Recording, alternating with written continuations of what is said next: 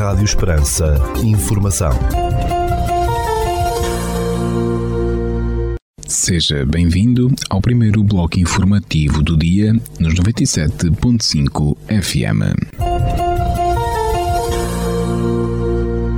Estas são as notícias marcam a atualidade nesta sexta-feira, dia 2 de dezembro de 2022. Notícias de âmbito local. Maior certame de Portel já teve início. A Feira do Montado continua a afirmar-se no contexto nacional, regional e local como um evento de referência no debate e discussão políticas subarícolas, contribuindo de forma decisiva para uma maior visibilidade do montado em todas as suas dimensões e, naturalmente, valorizando e promovendo o montado como instrumento estratégico de desenvolvimento. Torna-se hoje difícil abordar qualquer temática relacionada com o montado sem associarmos o Conselho de Portel. Este ano assinala-se a 21ª edição da Feira do Montado, a qual mantém um patamar bastante atrativo e interessante, prosseguindo a continuidade do melhor que se tem feito e realizado nos últimos anos, procurando novas potencialidades. A qualidade dos expositores e os seus produtos, os milhares de visitantes, o ambiente acolhedor, a gastronomia, os debates científicos dos seus colóquios e a diversidade e programação cultural e artística da feira são prova do nível de qualidade deste evento, que ao longo destas duas décadas tem sido sempre distinguido pela positiva na valorização e caracterização de um território ímpar, sublinha o município de Portel, que na sua página de Facebook já divulga o programa na íntegra da Feira do Montado, que já pode consultar. O horário da feira será o seguinte: dia 2 e 3 de dezembro, das 10 às 24 e dia 4 de dezembro, das 10 às 23 horas. Aceito o convite do município de Portel e visita a 21 edição da Feira do Montado de Portel, cuja entrada é gratuita. Quanto ao cartaz artístico, no dia 2 de dezembro, atuação de Bárbara Bandeira e DJ Brett. No dia 3 de dezembro, X Stance e Dupla Cromos da Noite. E no dia 4 de dezembro, Noite de Portela. Notícias da região. O distrito de Évora perdeu 14.282 pessoas nos últimos 10 anos, com todos os conselhos a registarem diminuição de habitantes, mas em termos percentuais foi Mora que liderou as perdas, segundo os resultados dos censos 2021. Os dados definitivos dos censos 2021, divulgados pelo Instituto Nacional de Estatística, o INE, mostram que o distrito de Évora passou de 166.726 habitantes em 2011 para 152.444 em 2021, o que corresponde a uma diminuição de 8,6% da população. Todos os conselhos do distrito de Évora registaram perda de habitantes, com Mora a liderar a lista em termos percentuais, pois passou de 4.978 pessoas em 2011 para 4.135 em 2021, ou seja, um recuo de 17% no número de residentes, menos 843 pessoas. Já o Conselho de Évora, capital do distrito e o mais populoso, foi o que perdeu mais habitantes na última década em termos absolutos, no total de 3.019, já que passou de uma população de 56.596 em 2011 para 53.577 em 2021. Com todos a perderem população, o Conselho de Vendas Novas foi o que, ainda assim, registrou menos perdas em termos percentuais, com uma diminuição de 5,1% de residentes, porque passou de 11.846 em 2011 para 11.245 em 2021. No ranking dos conselhos com menor percentagem de perda de população, a seguir a vendas novas encontram-se Évora com menos 5,4%, Viana do Alentejo com menos 7,5%, Arguenhos de Monsaraz com menos 8,9% e Montemoro Novo com menos 9,4%. Já no lado oposto da tabela, ou seja, com a maior percentagem de decréscimo populacional, estão atrás de Mora os conselhos de Androal com menos 14,2% da população, Borba com menos 12,4%, Mourão com menos 11,8% e Estremoz com menos 11,5%. Os restantes quatro conselhos são Vila Viçosa, com menos 11,3%, Portel com menos 10,6% da população, Redondo com menos 10,6% e Arrelos com menos 10,3%.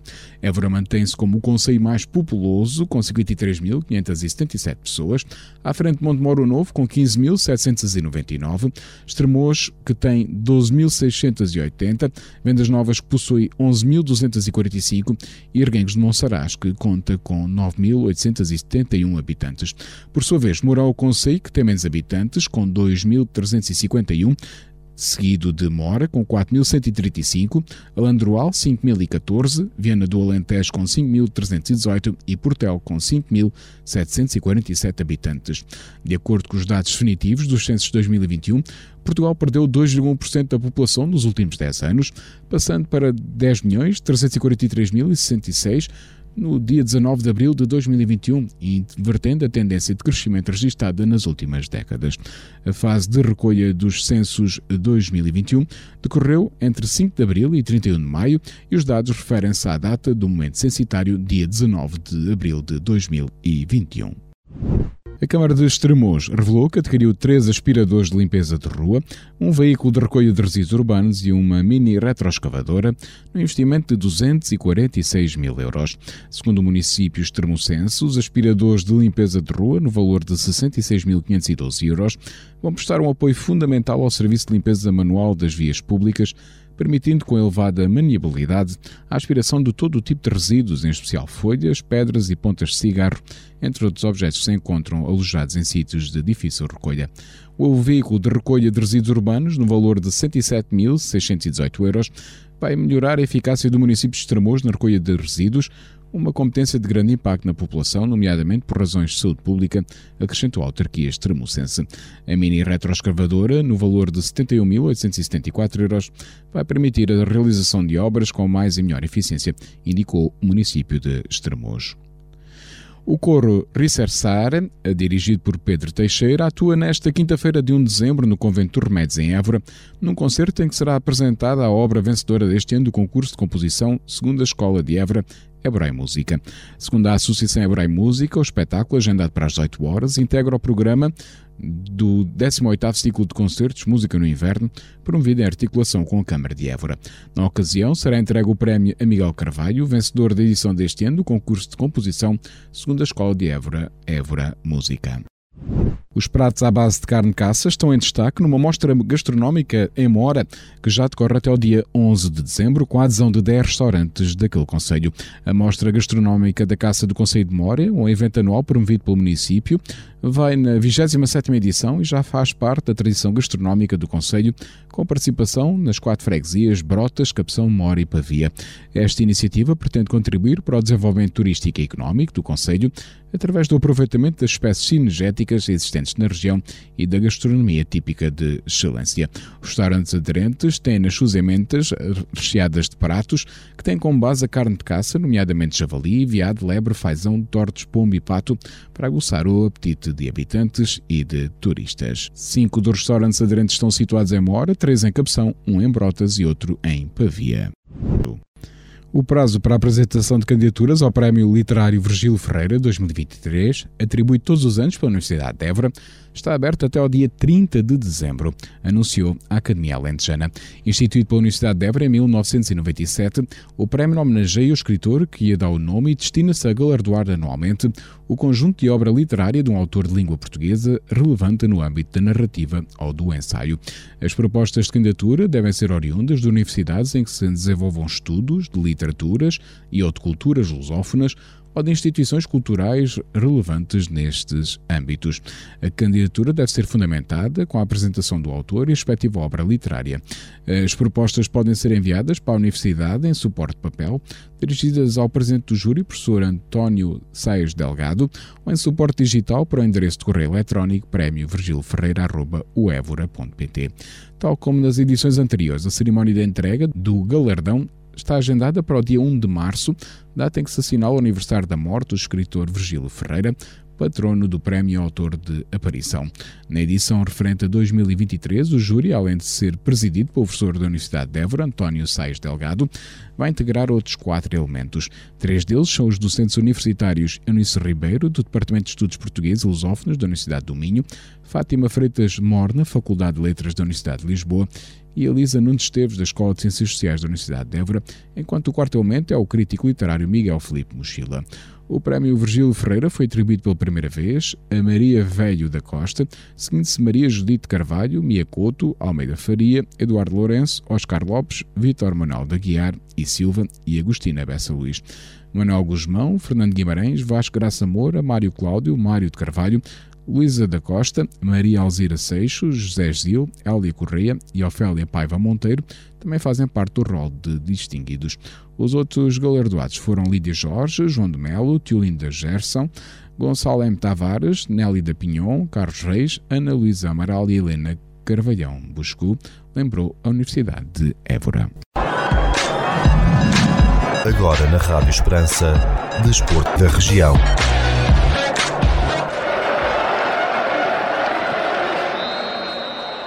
Neste fim de semana, Campeonato de Portugal, Série D, a décima jornada realiza-se a 4 de dezembro e terá os seguintes encontros nesta Série D do Campeonato de Portugal.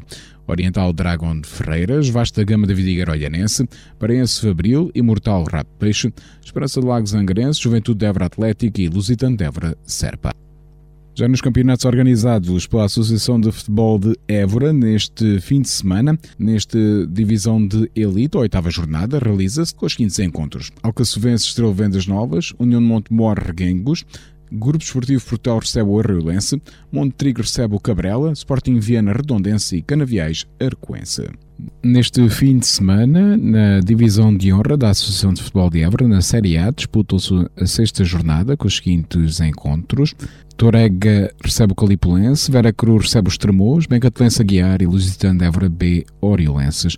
Já na Série D da divisão de honra da Associação de Futebol de Évora, neste fim de semana, jogam-se os encontros também da sétima jornada, com o Pedrense a receber o Valenças, Cortiça Dense Fazendas do Cortiço, Fortes Val Figueira, Morense. Ficamos agora com a efeméride do dia.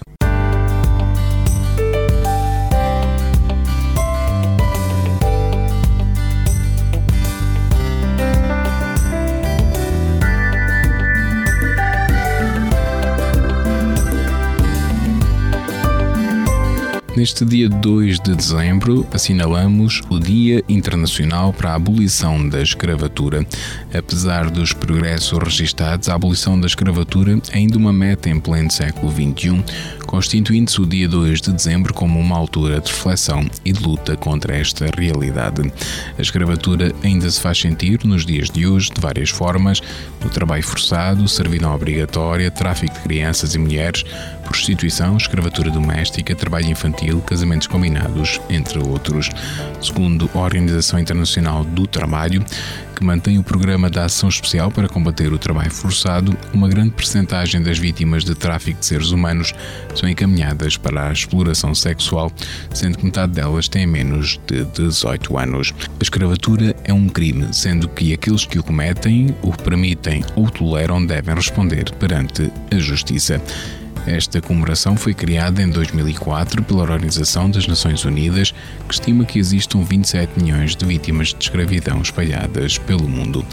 A data lembra a assinatura da Convenção das Nações Unidas para a Supressão do Tráfico de Pessoas e da Exploração da Prostituição de Outrem, a 2 de dezembro de 1949.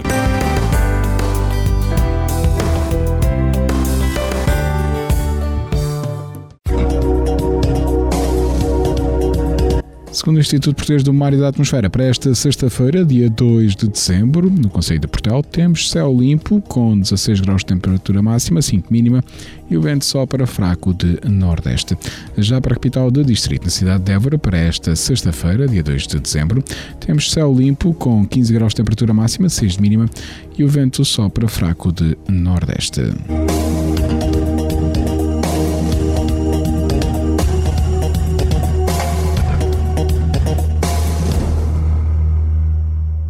Este bloco informativo fica por aqui. Informação volta à antena dos 97.5 FM às 17 horas. Boa tarde. Rádio Esperança. Informação.